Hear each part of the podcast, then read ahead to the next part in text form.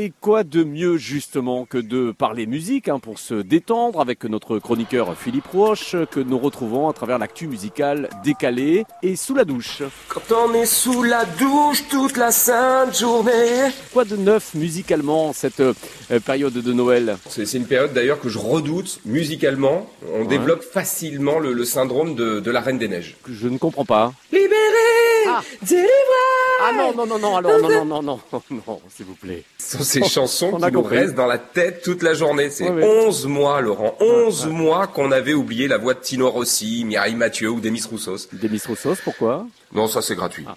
J'en appelle surtout à la chanson française Réveillez-vous. Il y a une époque pas si lointaine, on pouvait entendre Noël ensemble, ou encore le, Marseillais Patrick Fiori et, la polyphonie corse. Oh mon beau sapin, roi des forêts.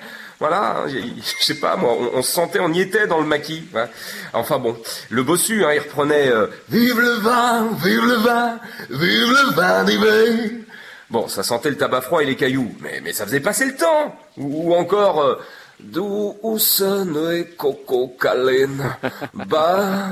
nuit. Christophe, un truc à dire? Ave Maria, j'avoue Merci Philippe Roche qu'on retrouve dans son spectacle The Voices en tournée dans toute la France et le 31 décembre pour deux représentations sur Aix-en-Provence avec France Bleu Provence au Café Théâtre de la Fontaine d'Argent.